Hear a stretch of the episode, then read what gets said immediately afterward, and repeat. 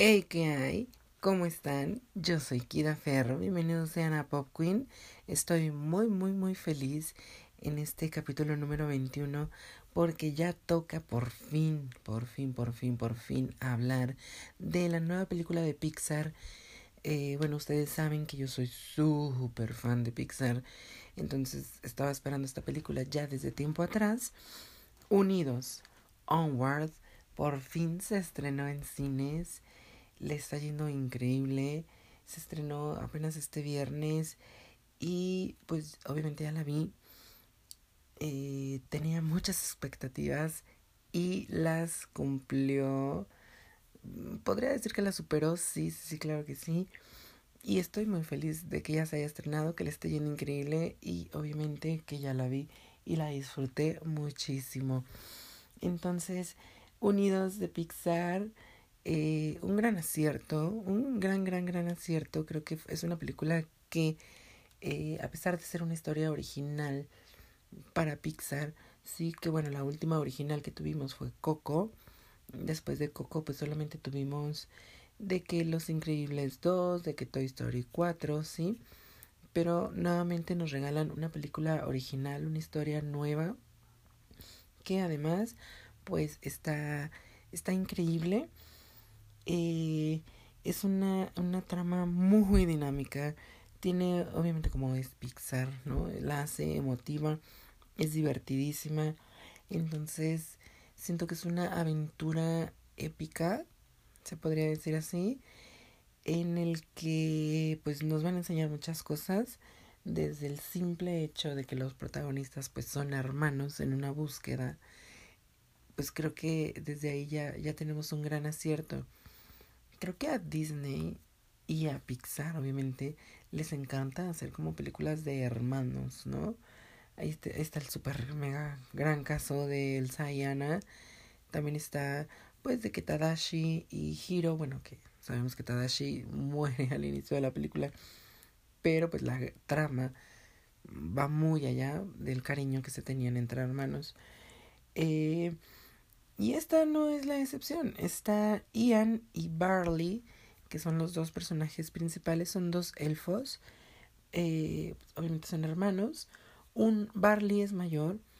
Eh, Ian pues es el, hermano menor que apenas está cumpliendo 16 años. En el que, bueno, la trama, no voy a decir ningún spoiler, así que eh, pues estén muy, muy seguros de que la pueden disfrutar sin que yo les spoile nada. Pero, bueno, la trama va, y esto viene desde el tráiler, de que pues el papá de estos dos chicos que ya está, que ya falleció, pues les dejó un, un objeto, un regalo a ellos, eh, mencionándole, mencionándole, perdón, a la mamá, que solo se los entregara cuando los dos fueran mayores de 16. Entonces, excelente es el caso de que justo es el cumpleaños de Ian y pues la madre hace entrega de este objeto, es un báculo mágico en este mundo mágico, pues hay hadas, elfos, troles, eh, centauros, ¿sí? Eh, bueno, hay de todas las criaturas mágicas, sirenas también por ahí. pero la magia, pues ya nadie cree en ella, ¿no?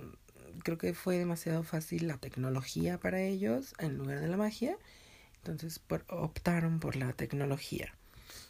Entonces el sujeto este, el padre, les deja un objeto mágico con un hechizo en el que ahí les menciona pues de que espera que no hayan perdido como toda la magia que había dentro de ellos para que lo puedan traer mediante ese hechizo.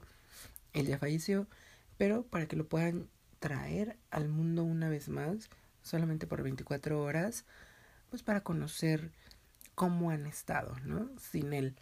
Y pues obviamente a los dos chicos les super emociona esta idea y de ahí va la trama, porque, ok, logran traer al papá, pero solo en la mitad de abajo, ¿sí? Aparece este señor de la cintura para abajo, entonces, pues, pues, tienen que ir a arreglar ese, ese pedo, ¿no? Tienen que ir a arreglar ese pedo y obviamente es ahí donde empieza la trama, eh, pues muy, muy divertida porque se embarcan en una aventura para ir a buscar un objeto que necesitan para traer la parte de arriba del papá. Entonces está muy divertida. Barley es el hermano mayor y es como el hermano súper locochón que se está dando su año sabático, que eh, igual eh, pues como que no tiene una idea clara de lo que quiere hacer con su vida, es rockerón, le gusta como los juegos de, de pues de mesa, estos que son como de eh, calabozos y dragones, ¿no? Es que es un claro ejemplo al, al, a la trama. Entonces es como el hermano baquetón, por así decirlo.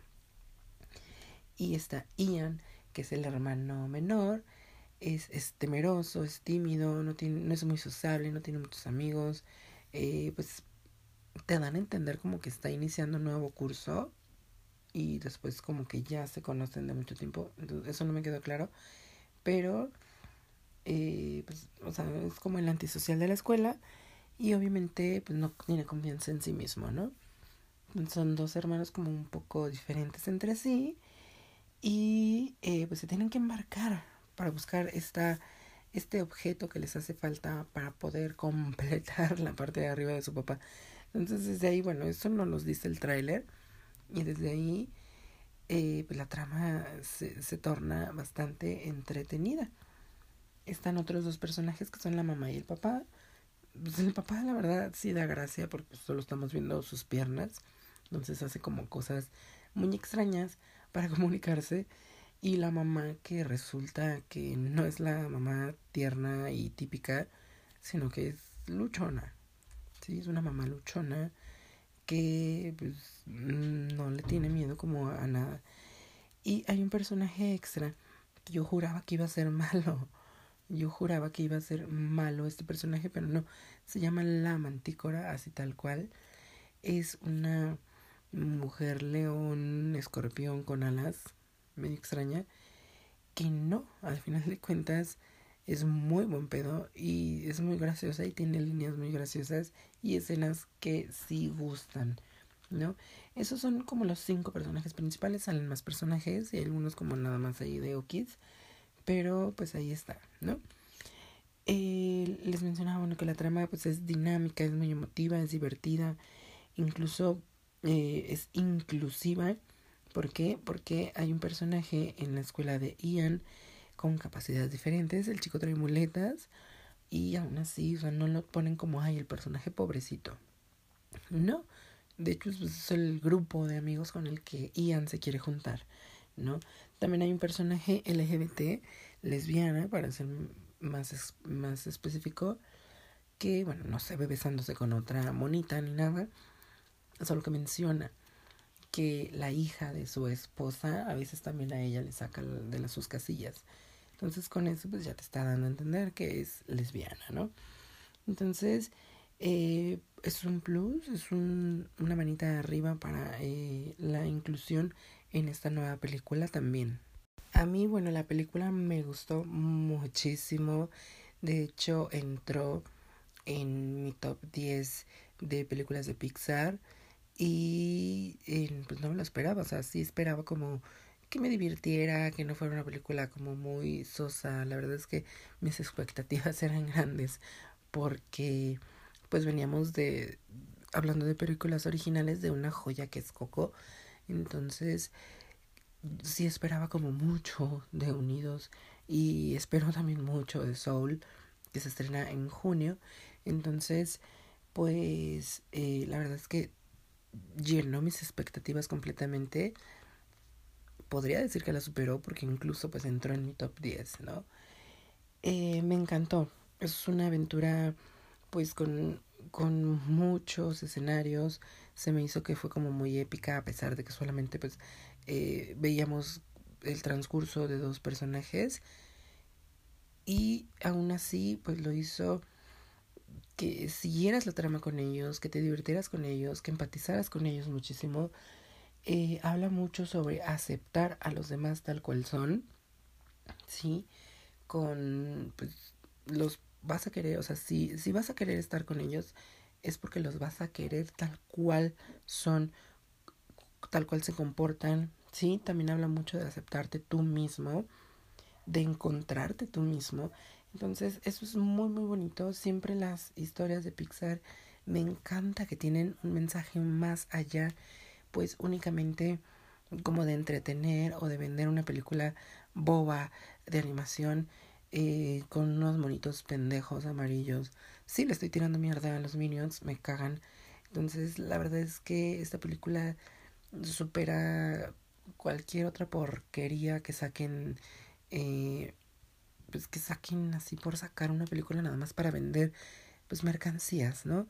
Son dos hermanos en una aventura muy humana en la que vas a empatizar muchísimo y pues ya sea con uno o con otro te vas a, encariñar o con los dos simplemente. O sea la verdad es que eh, a mí me gustaron mucho cómo desarrollaron a ambos personajes y ver la evolución durante la película de cómo empiezan cómo son sus sus características sus pensamientos sus sus maneras de comportar al final de la película es otra bomba, ¿no? Entonces me encantó. Unidos, a mí me gustó muchísimo. Creo que vale muchísimo la pena que vayan y la vean. Es por lo mismo que ni siquiera quise dar como spoilers. Encontré referencias, claro. Y eh, todo el mundo las va a encontrar porque son muy explícitas, ¿no?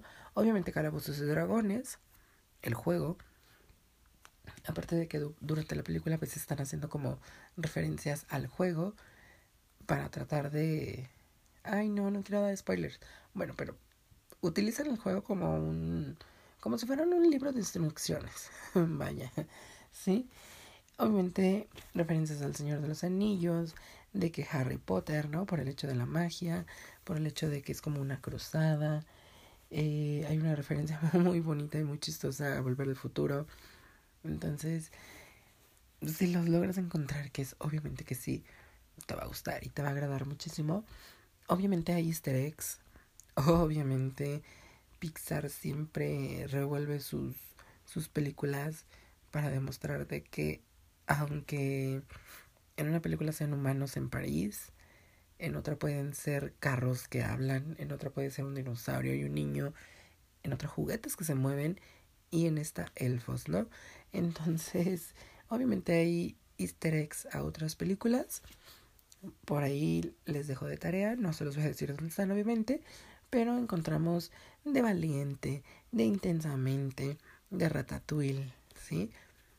Dícese, la verdad yo no lo encontré, que hay uno de Toy Story, ¿no? Obviamente al ser su saga más importante, obviamente lo iban a meter, yo no lo encontré, sinceramente. Y los dos easter eggs favoritos de Pixar y de todos, que es la camioneta de Pizza Planeta y el A113, también se encuentran ahí. La camioneta es obvio que iba a estar, ¿sí? Esa está, pues, en todos lados, menos en Los Increíbles 1. Pero de ahí en más está en todas las películas. Y el A113, que normalmente lo vemos como el número de la casa, como en una placa, como en... ¿En dónde más lo hemos encontrado? Como en etiquetas, como en ramas. En este caso está el A113 de una manera nueva. Entonces, qué padre y qué emoción. Ese, eh, cuando lo vi, fue como de, ay, ahí está, qué lindo. Sí, el, la camioneta Pizza Planeta pues, era obvio que, que iba a estar en algún momento. Entonces, están ahí nuestros easter eggs favoritos la quiero ver otra vez para ver si me encuentro algún otro personaje o alguna otra referencia o buscar la que me dijeron de Toy Story. Pero, pues, es divertido ver las películas de Pixar y buscarlos. No vayan a YouTube a buscar los easter eggs. Primero ven las películas, traten de encontrarlos ustedes y ya después vayan a YouTube. Es muy aburrido que te hagan la tarea. Pero bueno, Unidos de Pixar. Ahí está vale muchísimo la pena ir a verla al cine. Yo la quiero volver a ver. Mm, si son un poco sentimentales, llévense unos Kleenex. Yo estuve a punto, a punto de a casi casi nada, dijera Miguel Bosé. Entonces, pues vayan a ver Unidos, Onwards, vean en el idioma, idioma que ustedes quieran. La verdad, yo la vi en español. Sí, quería escuchar a, a Tom Holland, pero quería verla en español para disfrutarla a gusto. Igual y después la veo en inglés para escuchar a Tom Holland y al papacito de Chris Pratt. Pero ahí está. Vayan a verla. Yo soy Kida Ferro y esto fue Pop Queen. Me voy porque se me está cerrando la garganta.